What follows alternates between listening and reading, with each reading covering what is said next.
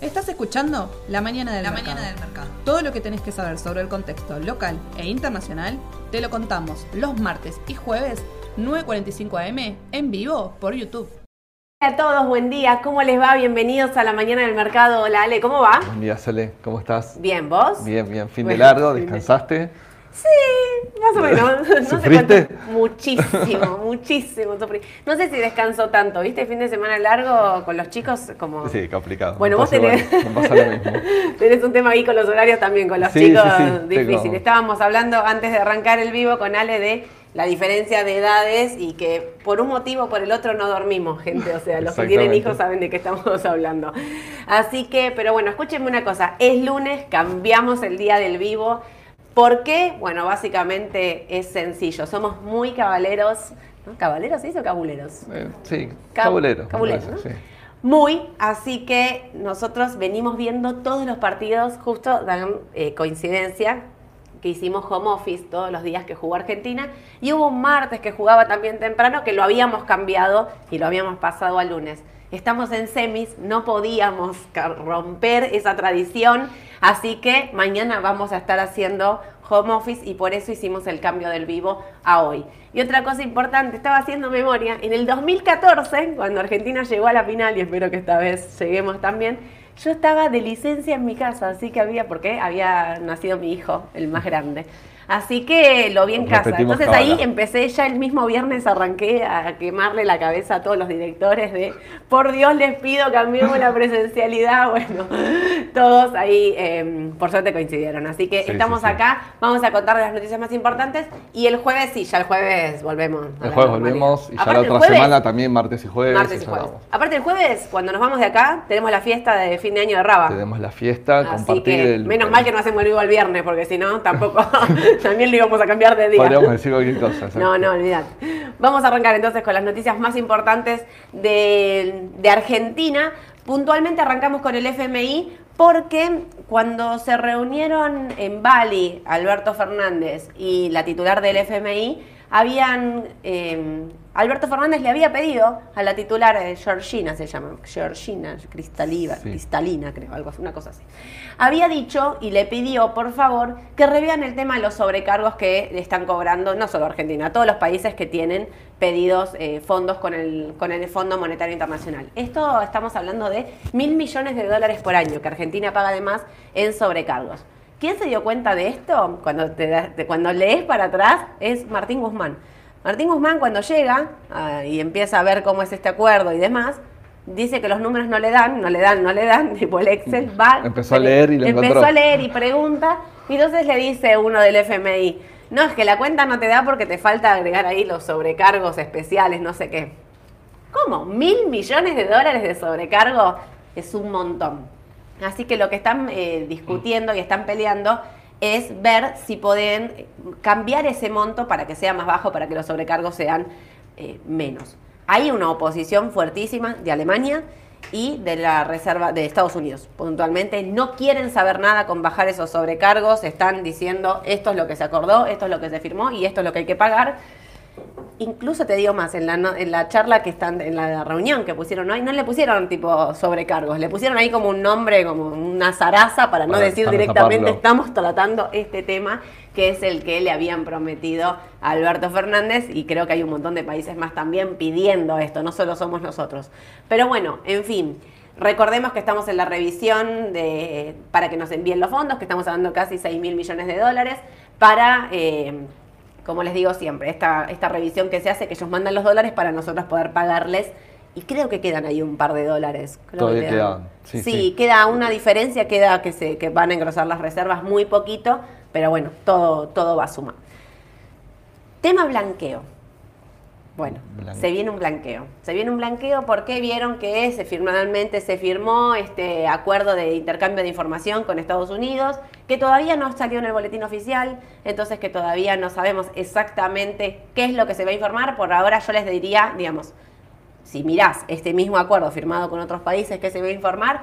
Bueno, se va a informar cuentas bancarias, no se informan ni saldos ni tenencias, lo que se informan son como rentas que hayas cobrado en esas cuentas bancarias o cuentas. El otro día alguien me preguntó, ¿comitentes también? Sí, sí. Si tienen una cuenta en un broker, también se informa. Porque lo que pasa es que ahí, digamos, eh, AFIP no termina de, va a tener que como que buscar esa información. ¿Por qué? Porque al no informar saldos ni tenencias y te informan únicamente que no sé, que cobraste tanto de renta o tanto de dividendos, digamos, ahí como que tenés que hacer una averiguación de qué es lo que tenés finalmente en la cuenta y de cuántos dólares son para saber digamos, bueno, si te voy a intimar por cuánto, cuánto, cuánto tenés, o sea, si mandaran los saldos sería mucho más fácil. Como no mandan saldos, tengo, tenés que hacer como una investigación de mercado ahí. Me imagino a la gente de AFIP intentando... sí, porque tienen que ver la película en donde cobraron ingresos y sacar la info. Pero sí, sí, es, es difícil porque vos sabés que te llega un número así de cobraste tanto, ese tanto puede ser de un montón, puede ser de poquito, puede ser que hayas tenido una renta, bueno, dividendos, rentas, todo eso es lo que se va a estar... Abre la información, no es que te la dan cocinada, este es el número y te das vuelta y estás intimando, sino que te abren la información, toma, esta es la información, trabaja la voz, digamos. Exactamente, básicamente eso es lo que, lo que están diciendo y lo que van a hacer y lo que hacen con todo el resto de los países. Así que, una cosa, el sábado estuvo Guillermo Pérez, que es el CEO del grupo GNP, perdón, tiro eso el CEO del grupo GNP estuvo en qué hacemos con los pesos y explica, lo explica perfecto ¿eh? el tema del blanqueo. ¿Qué pueden informar? ¿Qué se informa? ¿Cómo lo informan? ¿Qué, cuándo, cómo? Habla también y explica porque muchos estaban diciendo, ojo que si no blanqueas ahora y te encuentran ahora se te cae el blanqueo del 2017. Bueno, les aconsejo que lo vean porque muy didáctico, explica en pocos minutos todo. ¿A quiénes? ¿Cómo? Habla de las, muchas de las sociedades de las LLC que hacen en Estados Unidos, que muchos dicen, bueno, hacete este tipo de sociedad para eh, eh, evitar pagar impuestos. Bueno, él ahí explica, realmente se los recomiendo porque lo explica muy bien eh, Guillermo eh, y sencillo, ¿vieron que habla? A mí me gusta mucho Guillermo por ese tema. Aparte con su perfil de contador, de alguna forma de decirlo, si viene un blanqueo, los contadores van a tener que elaborar un montón, ya que sus clientes llamando y diciendo, los vuelven locos, así que está bien escuchar la palabra de alguien tan idóneo como, como Guillermo. Sí, sí, aparte, bueno, Guillermo es un especialista en lo que es tributario, entonces va a saber exactamente decirte o explicarte, bueno, cómo y hasta cuándo. ¿Por qué? Porque como todavía no salió en el boletín oficial, la pregunta sería, ¿el 2022 entra o no entra? O sea, ¿informan hasta el 30 de septiembre del 2022 o esto van a mandarlo recién el 30 de septiembre del 2023? Entonces, si lo mandan al 30 de septiembre del 2023, fiscal. claro, y todavía tendrías tiempo de desarmar posiciones. Claro, exactamente. Bueno, hasta diciembre podrías hacerlo. Exactamente. Hablan también mucho de cuál es el tema, qué es lo que está pasando con el dólar y demás. Estas brechas que se están armando, donde muchos están llevando plata y muchos están entrando. Muchos están entrando plata. ¿Por qué? Bueno, dicen que están desarmando posiciones con, que tienen que ver con esto. Así que, eh, bueno, les aconsejo ahí que lo miren en qué hacemos con los pesos. Para el que no lo pudo ver, en YouTube está. Pero, muy importante entonces. Y Sergio Massa mandó un blanqueo al... Eh, ¿cómo se llama esto? Al Congreso. y yo les voy a decir, un proyecto, claro. Espera porque me anoté acá, porque se dijo, hay una nota en ámbito donde habla más o menos de cómo va a ser la letra chica. Se contemplan alícuotas aplicables para la exteriorización de los bienes del país y del exterior, en tres tramos en caso de que exista repatriación. La tasa piso que iría hasta un porcentaje preferencial bajo y que correría desde la entrada en vigencia hasta el 31 de marzo del 2023. En cambio, desde el 1 de abril hasta el 2000, del 2023 hasta el 30 de junio sería dos veces la alícuota anterior. Y también se suma cuatro veces la alícuota inicial en el periodo que va desde el 1 de julio de 2023 hasta el 30 de septiembre de 2023.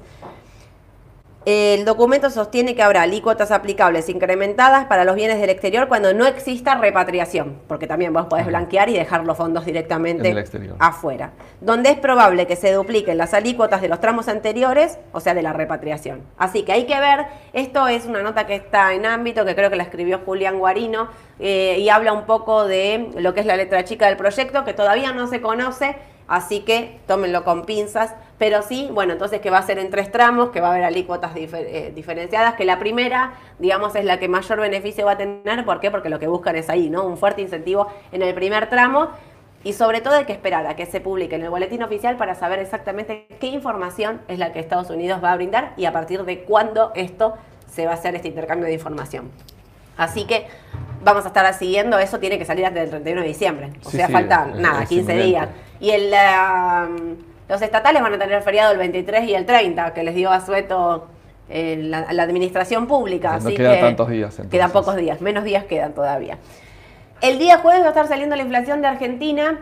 Eh, esperan que sean por debajo del, 6%, de estos 6 puntos. Es el estimado. Las consultoras privadas dicen que va a ser 6 o un poquito más.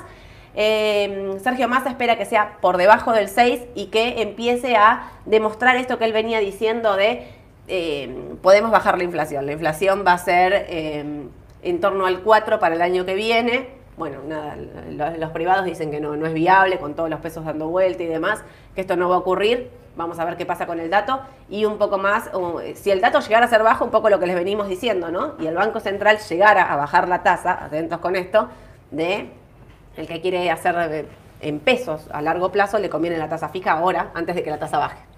Así que viene subiendo el TO23 y todos esos vienen subiendo por ese motivo. Licitación.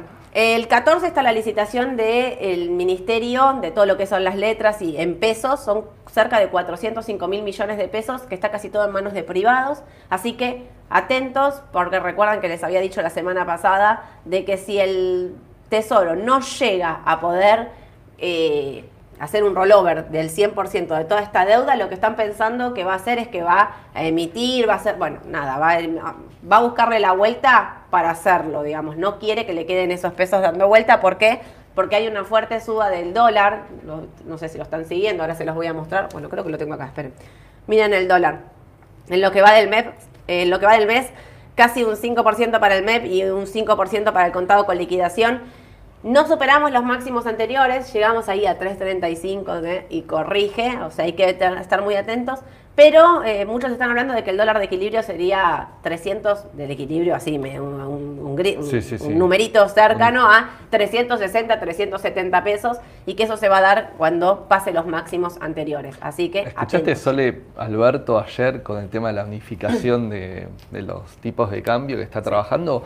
Porque creo que lo tomaron, no se tomó mucho la noticia, no repercutió bastante, pero e, es, importante eso. Él dijo que está trabajando en la unificación de los tipos de cambio y ojo el impacto que puede llegar a hacer eso en la economía si no se hace bien. ¿sí? Porque se puede trasladar a precios, porque puede generar inflación de golpe, porque puede generar una disrupción, porque puede generar en el mercado de capitales mucha especulación también y eso genera volatilidad de los activos, es decir, eh, mencionó eso, pero hay que tener cuidado. yo te pregunto a vos unificación de cambio. ¿Qué tipo de cambio pensás? Tiraste recién uno, bueno, más o menos debería andar por ahí.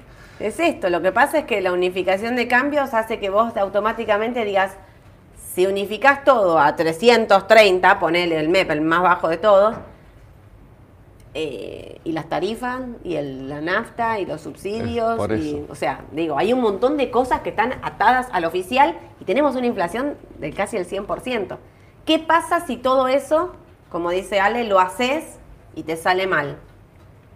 Por eso es importante siempre cómo, cómo se planifica algo así, con, lo que mencionó. Están trabajando, dijo, estamos trabajando. Sí, sí, no, no se sabe para cuándo, creo se da la yo vi una nota también de ámbito que tiraba como para estamos hablando del año que viene, etcétera, pero tampoco queda mucho hasta las elecciones y van a trabajar, son meses, es cuestión de meses. Nada, y no vas a tener, no vas a hacer una prueba semejante, no sé, en junio. No, no, no. Porque es, como se dice en póker un fulín, ¿eh? Me sale bárbaro, oh, chao, perdí todo lo que tengo. Olvídate. Y bueno, puede ser, ¿quién te dice por ahí si se la ve medio jugada? Ahora que Cristina no va a ser candidata, ¿quién va a ser el candidato del peronismo? Es muy difícil, yo no lo sé, la verdad. Yo tampoco, no tengo ni idea, pero bueno. Dificilísimo. Atentos entonces porque va a estar la licitación. Alguien va a aparecer, siempre alguien aparece. Entonces, atentos porque va a estar la licitación y el dólar está, miren, miren cómo está el dólar, o sea, está eh, con estos picos que viene haciendo, eh, muchos pesos dando vuelta, mucha dolarización de cartera, mucha salida de fondo común de inversión de lo que es en pesos, porque hay desconfianza sobre lo que va a ocurrir y probablemente esto que él ha dicho de unificación de tipo de cambio, mm, no sé cómo juega en el mercado porque no dijo, dijo eso y no dijo nada. No, no dijo Pero automáticamente empezás a pensar cómo dolarizo o cómo, a, qué tipo de cambio. Para mí no puede ser menos de 330, digamos. O sea, esto tiene que ser por acá. De alguna manera, el mercado, con su regulación, pero es oferta y demanda transparente. Es decir, podemos a ver, interferir en el mercado con un volumen vendedor importante o comprador importante o alguna regulación de parking o lo que sea, pero en definitiva es libertad de oferta y demanda y entre compradores y vendedores nos estamos poniendo de acuerdo en un precio que es este. Entonces, eh, es como que el mercado, su precio que pone son 300 y pico de pesos, 330, un poco más, capaz. Claro, igual ahí queda la duda, ¿por qué? Porque vieron que los importadores que pueden importar a 300 pesos pueden usar dólares propios, pero no pueden salir a comprar al mercado a 300. Entonces ahí es donde ponen el signo de pregunta. Si yo puedo usar dólares propios a 300 y vos no me dejás recomprar los dólares que yo utilicé para la importación a 300, es porque en realidad me estás diciendo que el dólar no vale 300. O sea, esa es la duda que genera. ¿Cuánto vale el dólar? Eh, sí, sí, sí, exacto. entonces, cuando me hablas de unificación de cartera, de, tipo de cambio, ¿a qué tipo de cambio? ¿Y por qué no me dejas comprar? Digo, y los importadores están teniendo un problema serio, lo que es la producción nacional de un montón de cosas, están diciendo, nos quedamos sin materiales para, para producir, entonces, y necesito importar. Bueno, de, la compañía que vamos a hablar hoy, que justamente tiene inversiones, tiene, problemas con, el tema de importaciones. Tal cual. Así que, pero bueno, entonces eso fue un poquito el tema de, de, la licitación, atentos entonces para ver lo que pasa. Y lo último es lo de las tarifas, que el gobierno resolvió prorrogar las intervenciones del ENRE y del ENARGAS hasta enero del 2024 y postergar por un año más la definición de las revisiones tarifarias que había prometido para regular las concesiones. Así que no va a haber ajuste ahí de tarifa aparentemente y lo pateó un año más. 2024, el próximo gobierno. Ahora, que vamos a hablar de Transcener ahí un poco eso, vamos a mencionar algo, porque hubo expectativa en el mercado, porque Transcener fue un papel que subió, pero no me quiero adelantar, ahora en un ratito lo vemos. Dale, perfecto. Pasamos entonces a lo que es el mundo. El Reino Unido superó ligeramente el lunes después de que los datos mostraran que la economía británica creció por primera vez en cuatro meses en octubre, después de septiembre, que fue donde falleció la reina. El Producto Interno Bruto aumentó un 0,5 desde septiembre, lo que significa que la economía del Reino Unido finalmente se recupera al nivel que tenía inmediatamente antes de que estallara la pandemia hace casi tres años. Así que es un buen dato. Igual hay que tener eh, cuidado porque el PBI de los últimos tres meses hasta octubre todavía estaba en un 0,3, por debajo del periodo hasta septiembre. Un comienzo probable de lo que el Banco de Inglaterra advirtió que podría ser la recesión más larga de 100 años. Más larga de 100 años. Así que atentos a lo que está pasando. Es bueno el dato, está rebotecito, digamos, ¿no? Sí. Y porque aparte en Estados Unidos solo tenemos noticias esta semana, ¿no? Esta semana, mira, puse bancos centrales. porque eh, hay noticias de la Reserva Federal va a estar hablando, mañana viene el dato, mañana es 12. El, miércoles. El miércoles viene el dato de inflación de Estados ¿Mañana? ¿El miércoles? No, no mañana, viene el dato de inflación de Estados Unidos. Y el, miércoles habla la Reserva Federal y va a determinar la tasa. Recuerden que la expectativa es que la suba 50 puntos y no 75 como antes. Pero es clave el dato de inflación de mañana, sobre todo para ver cómo responden los mercados. Que la, que la, Reserva Federal va a subir 50 puntos la tasa estaría casi descontado, pero lo que sí es importante es ver el dato de inflación de mañana para ver si sigue bajando o no y qué va a pasar en las próximas subas de tasa. Aparte del miércoles, después del dato, lo último es que está después la conferencia. También, y eso es importantísimo. Es la letra chica, como decís vos siempre. La, la, conferencia después de que puede que suba a 0,50, pero la conferencia menciona una palabra u otra palabra de vereda opuesta y el mercado cambia. Es impresionante. Totalmente. Pero todos los bancos centrales van a estar hablando. Esta semana es clave. En el Banco Central Europeo también. Bueno, todos, eh, Australia, eh, todos los países van a estar hablando los bancos centrales y van a estar mencionando qué tasa mantienen y qué no. Así que es re importante esta semana a niveles datos en todo el mundo. ¿sí? Y lo último que les quiero contar es el tema del petróleo, que vieron que viene bajando, viene bajando, viene bajando fuerte. Hay un tema, eh, justo antes el XLE que está ahí cerca de los 82 dólares, es clave ese soporte ahí, ¿eh? 82 dólares para los que lo están siguiendo, para mí tendría que rebotar ahí, pero si no puede bajar bastante más, así que justo lo miré antes de, hacer el vivo. Eh, hay un oleoducto que está entre Estados Unidos y Canadá que permanece cerrado por, eh, y lo que amenaza con restringir el suministro al mayor consumidor de crudo del mundo, que es Estados Unidos, obviamente, ¿no? Eh, la empresa de Canadá aún tiene que determinar la causa de la fuga del oleoducto de este que se llama Keystone y en consecuencia no tiene un cronograma sobre cuándo reanudará la distribución de 622 mil barriles por día de crudo canadiense pasado a las refinerías en el medio oeste de Estados Unidos y la costa del Golfo. Así que hay que tener muchísimo cuidado con el tema del petróleo y este oleoducto que tuvo una pérdida, que lo cerraron y que no se sabe cuándo va a volver a abrir. 622 mil barriles por día, es un montón. Sí, sí, sí. Así impresionante. que impresionante. Bueno, Ale, yo pasé del dólar eh, acá. Sí, antes, bueno, hoy la idea era hablar de Transener. Eh, el otro día hubo las personas que nos siguen. Eh, comentarios sobre Transener, si podíamos opinar, así que bueno, lo preparamos. Antes quiero hacer un paréntesis, ¿sí? Tapo un poquito, porque ahora voy a hablar de otro tema. Em, el otro día se, hubo alguna especie de, discusión o debate, digamos, que se armó con, nuestros seguidores por el tema de que habías puesto los números de Pampa en dólares. Quiero aclarar que yo no hice ninguna conversión, ningún ajuste, porque obviamente para eso necesitaría los papeles de trabajo de la compañía y armar los estados contables desde las fechas que se originan las partidas, lo cual es imposible, sino que tomé los balances que Pampa mismo publica en dólares en Estados Unidos. Es decir, recordemos que Pampa cotiza en Estados Unidos, en Nueva York, el órgano de contralor de allá es la SEC y eh, envía los informes y los estados contables en dólares. Dejamos el link del vivo anterior si lo quieren revisar, pero nosotros transcribimos los balances en dólares que la misma empresa publicó. ¿sí?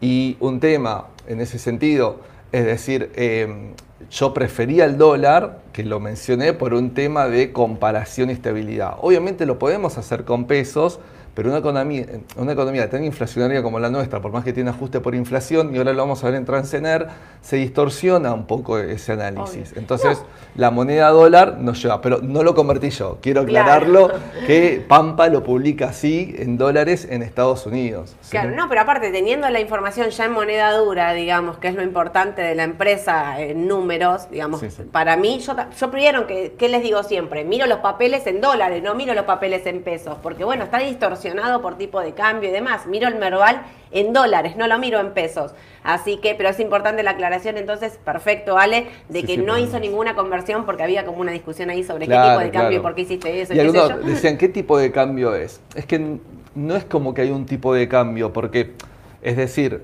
Pampa elige, hay dos monedas eh, eh, contablemente, la moneda funcional que elegís y la moneda de presentación de los estados contables, que es el peso, ponele. Pero Pampa elige como moneda funcional el dólar, que significa que su actividad está, ellos entienden que está mucho más representada por movimientos en dólares, por las inversiones, por el negocio en el que se desempeñan, por, eh, por un montón de variables, entonces su moneda funcional es el dólar. Por lo tanto, llevan todas las corporaciones de, estos tamaños llevando una contabilidad bimonetaria, como decía el otro día, en ambas monedas, donde registran directo en dólares. ¿A qué tipo de cambio?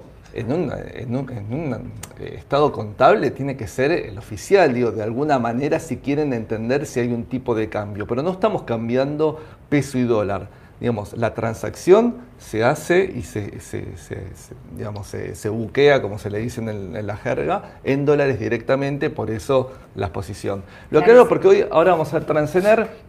Transener no presenta balances en dólares, entonces lo vamos a ver en pesos claramente, tiene ajuste por inflación y se va a notar lo del ajuste por inflación. Y antes de empezar a hablar con Transener, vamos a, a repasar un poco cómo es el negocio eléctrico en Argentina. Perfecto. Generación, eh, lo que es eh, transporte y lo que es distribución de energía eléctrica. Las generadoras, el transporte de alta tensión, que es el negocio de Transener, y las distribuidoras como Edesur o Edenor. ¿sí? Transener tiene el 85% de la red de toda Argentina de alta tensión. De lo que es alta tensión también se divide en distintos segmentos. Ese, es el segmento más alto. Se llama arriba de 500 mil kilovatios, no sé, digamos, es, es, una medida muy alta, ¿no? Eh, tiene el 85% del país. Y después, más que nada por el sur, etcétera, hay otras eh, transportadoras mucho más chiquititas que complementan el resto. Y aparte tiene un servicio justamente de obras, mantenimientos de líneas, ingeniería, para todas esas subsegmentos de alta tensión o al resto de los transportistas de, energía eléctrica, en los cuales brinda también un servicio Transener. ¿sí? ¿Cómo, ¿Cómo, está compuesto hoy Transener su paquete accionario? La mitad, el 51%, la dueña Citelec y Citelec a su vez la mitad la dueña Pampa Energía, que lo decíamos el otro día, y IASA, que es una empresa estatal. Y el otro 49% es cotización de bolsa, ¿sí? de lo cual Citelec tiene un porcentaje muy chiquitito, esto sale de la página de Transenar, la ANSES tiene casi un 20%. 20% tiene ANSES. Sí. Yo no sé si están viendo, si llegan a ver, pero acá dice ANSES 19,57. Exactamente, y el resto de los inversores, nosotros, las, eh, digamos, eh, todo el público que, que, compra. Que, compra y vende, casi un 28% del paquete accionario de Transener. Y Transener tiene control en Transva, que Transva es el transporte de lo que es Buenos Aires principalmente. Perfecto. Vamos a los números ¿sí? de Transener. Fíjate que en pesos, porque tercer trimestre del 21 comparado al eh, tercer trimestre del 22, las ventas, ¿sí? fíjense de que caen en pesos. ¿Por qué caen en pesos? ¿Qué, ¿Qué es lo que está pasando acá? A ver, el ajuste por inflación nos tiene que mostrar la foto, entonces yo tengo que llevar todo a la fecha en la cual yo estoy mirando la foto de la compañía. Entonces, imagínate que desde hace año y pico atrás yo estoy ajustando por inflación esos valores de venta. Y si yo veo que hoy es menor, ¿cómo se podía traducir en el análisis qué está pasando acá? Bueno, lo que pasó es que había una revisión tarifaria integral que se suspendió en el 2020 durante el 2020 y el 2021 Transener no recibió ningún tipo de ajuste de tarifa. Es un negocio regulado por el Estado, ¿sí? Eh, no recibió ningún tipo de ajuste de tarifa y eso se volcó a los estados contables.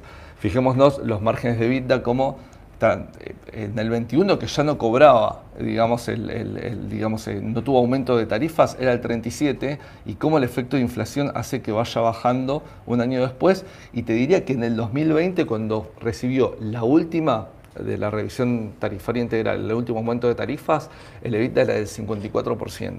¿sí?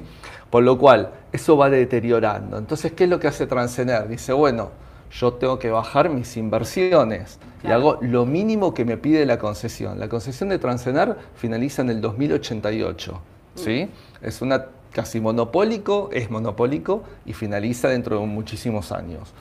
Ahora, tienen que ir bajando su nivel de inversión, a su vez no se endeuda y baja su endeudamiento, porque Transenar juega en cuanto me endeudo en función a lo que invierte, pero mantiene una inversión anual más o menos entre 25 y 35 millones de dólares porque tiene que mantener, el pliego lo dice, una calidad de servicio mínima para poder asegurar el transporte de la energía eléctrica. Recordemos que en el Día del Padre del 2019 hubo un apagón terrible, terrible en, Buenos Aires, capital, Gran Buenos Aires. La Argentina completa se eh, apagó. Eh, eh, después, ¿No había sido el país completo que se ah, apagó? Creo que había sido un tronco muy importante que está en Rosario, es decir, un montón de ciudades. Un montón de horas estuvimos haciendo. Se determinó que la, la, culpa fue de Transener, sí, hubo pericias, peritos, gente de, la UBA, de la facultad independientes, etcétera, que dijeron, la culpa estuvo acá. Eh, tuvo una multa a Transener, creo que fueron unos 32 millones de pesos, algo por el estilo, ¿sí? que creo que fue este año, el año pasado, el año pasado, eh, que se le, hizo esa multa, pero es muy importante siempre las inversiones en este sector, pero si no tienen, y yo también me pongo al lado desde la empresa, yo no puedo invertir y endeudarme si tampoco yo no voy a recibir tarifas para poder pagar la deuda o, invertir. Es decir, no, no, puedo gastar lo que no tengo. ¿no? Entonces es complicado. No compro no viene de Transener ni...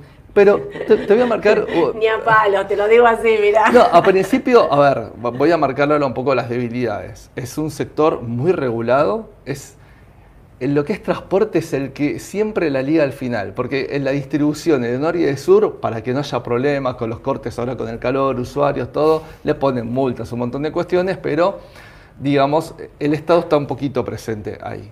En generación está muy presente el Estado. Cuando el Estado subsidia la energía, lo que subsidia en definitiva es la generación. ¿Y por qué? Porque la generación argentina es principalmente termoeléctrica, se quema combustible, gas, gasoil, fuel oil y lo más antiguo carbón. Eso es en dólares, sale un montón de dinero, entonces hay que quemar eso para poder generar sí o sí.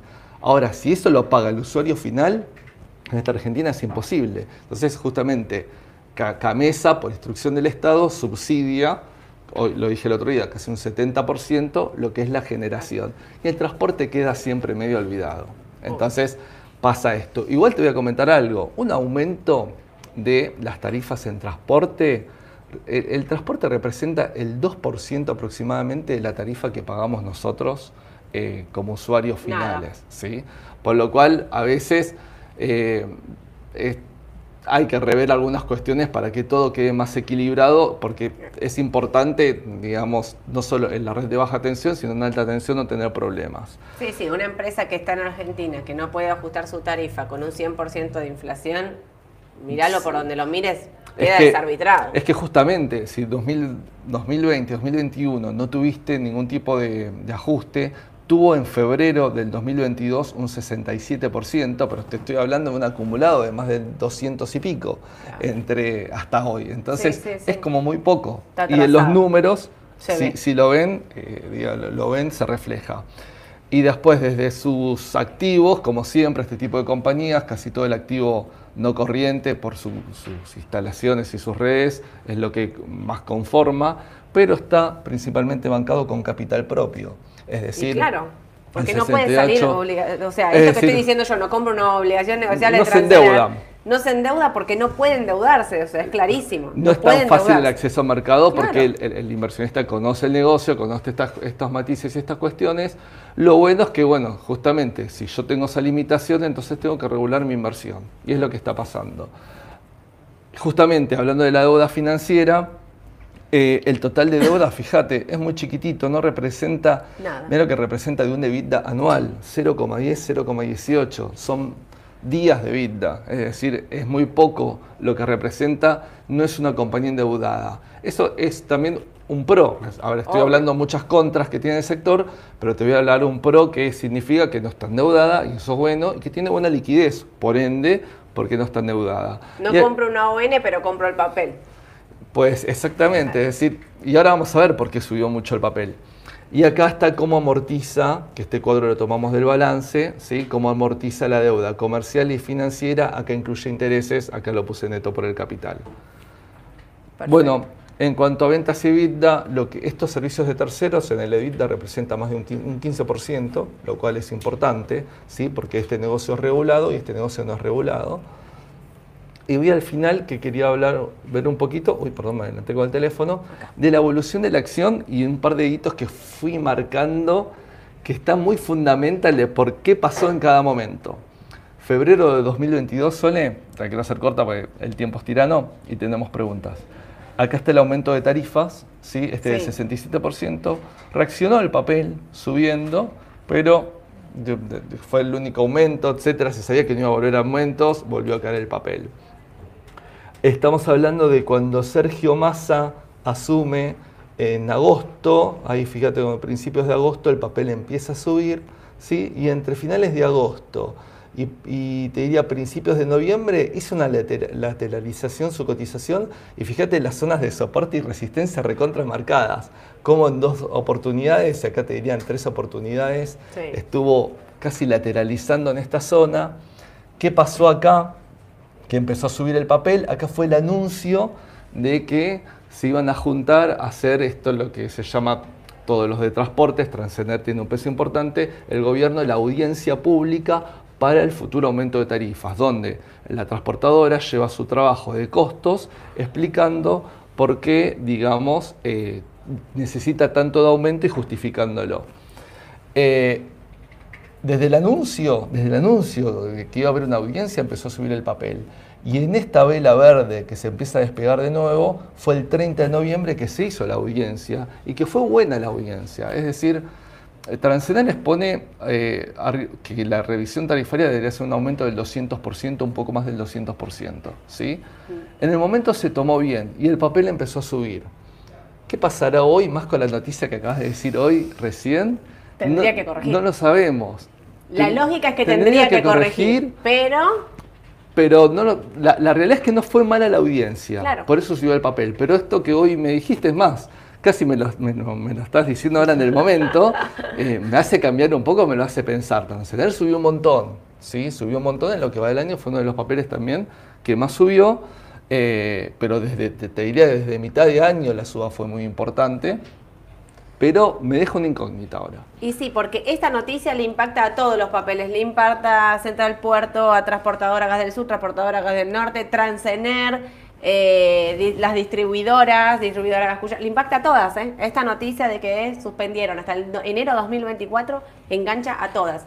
Hay que ver qué es lo que pasa eh, y hay que ver si, no sé, a ver, no tengo ni idea desde lo jurídico si estas empresas pueden ir y como apelar esta decisión del gobierno o si esta decisión del gobierno es así y no se negocia nada. No tengo ni idea. Eh, eh, Calculo que no se negocia nada. Ese problema de ser un negocio regulado. Es, es, monopólico, pero suele ser regulado y tiene estos temas. La lógica sería que esta noticia en el corto plazo haga corregir. Vamos a ver qué pasa hoy y el jueves en todo caso la seguimos.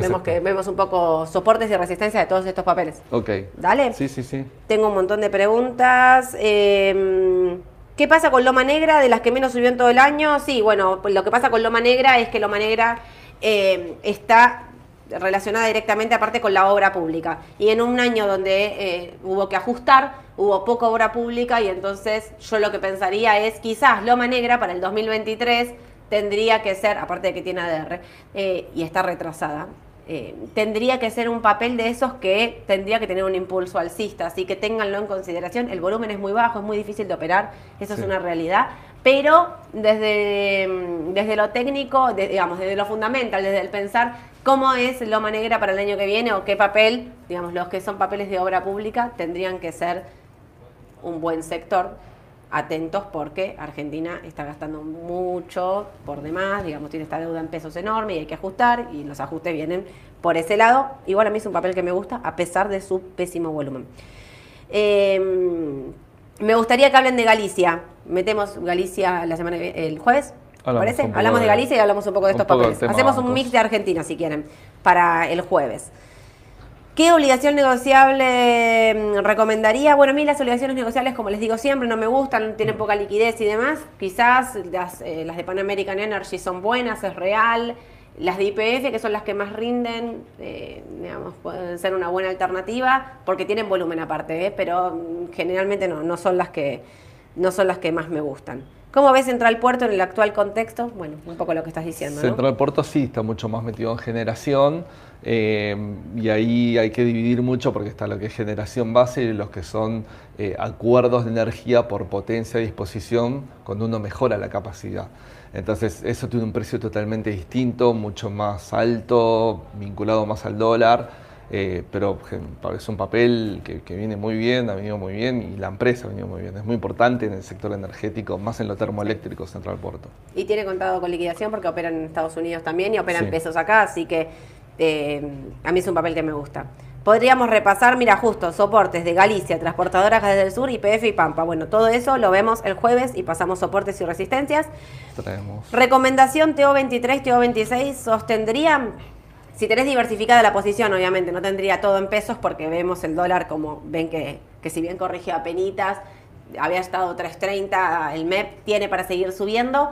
Eh, sí, yo sostendría en eso, en pesos, digamos, tendría una parte en dólares, pero en pesos mantendría el TO23 y el TO26, no los vendería. ¿Por qué? Porque me parece que si el central puede bajar la tasa, el, el papel está reaccionando a esa noticia y tiene recorrido para seguir subiendo. CDR de petroleras, bueno, CDR de petroleras ahí tienen que ver... Em, Vista Petrobras. Vista Petrobras. Petrobras venía muy bien, Vista también Exxon, Chevron. Todo lo que es petrolero, hoy vieron que le hablé del XLE, está ahí cuidado clave, con cuidado con el petróleo porque viene bajando fuerte. Eh, vamos a ver qué pasa en, este, en estos precios que está ahora. Tendría que rebotar en estos precios después de la baja que tuvo, así que atentos, eh, me lo anoto y lo menciono para, para el jueves. Cauciones versus plazo fijo, con esto voy a cerrar. Cauciones versus plazo fijo, ¿es correcto que la diferencia de tasas se debería agregar al impuesto de ganancias y bienes personales? Si las tenés al 31 del 12, ¿son para, para evaluar? Claro, los plazos fijos al 31 del 12 no pagan bienes personales, están exentos y las cauciones no están exentas en bienes personales, así que los que están armando posiciones, atentos con eso, pero bueno, el plazo fijo tenés que quedarte 30 días. Mínimo. 30 días en un plazo fijo.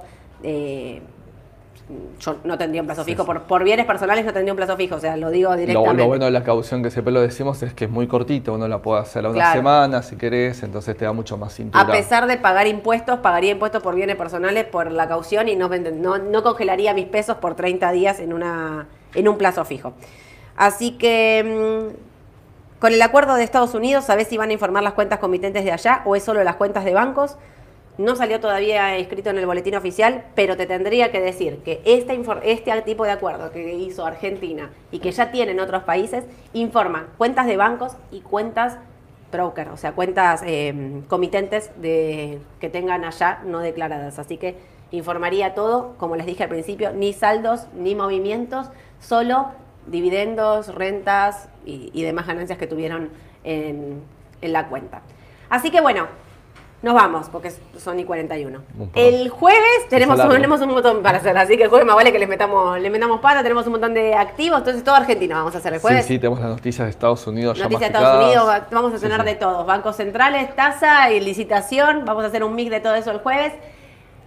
¿Qué más otra cosa? Bueno, los que no nos pudieron ver en Spotify se suben unos minutitos. Quiero cerrar diciéndole que eh, Mauro, que había dicho Inglaterra, te mando un besito porque te volviste a casa. Que Andrés, que había dicho España, que después, no, no, la de Andrés dijo España, después se arrepintió, puso Brasil.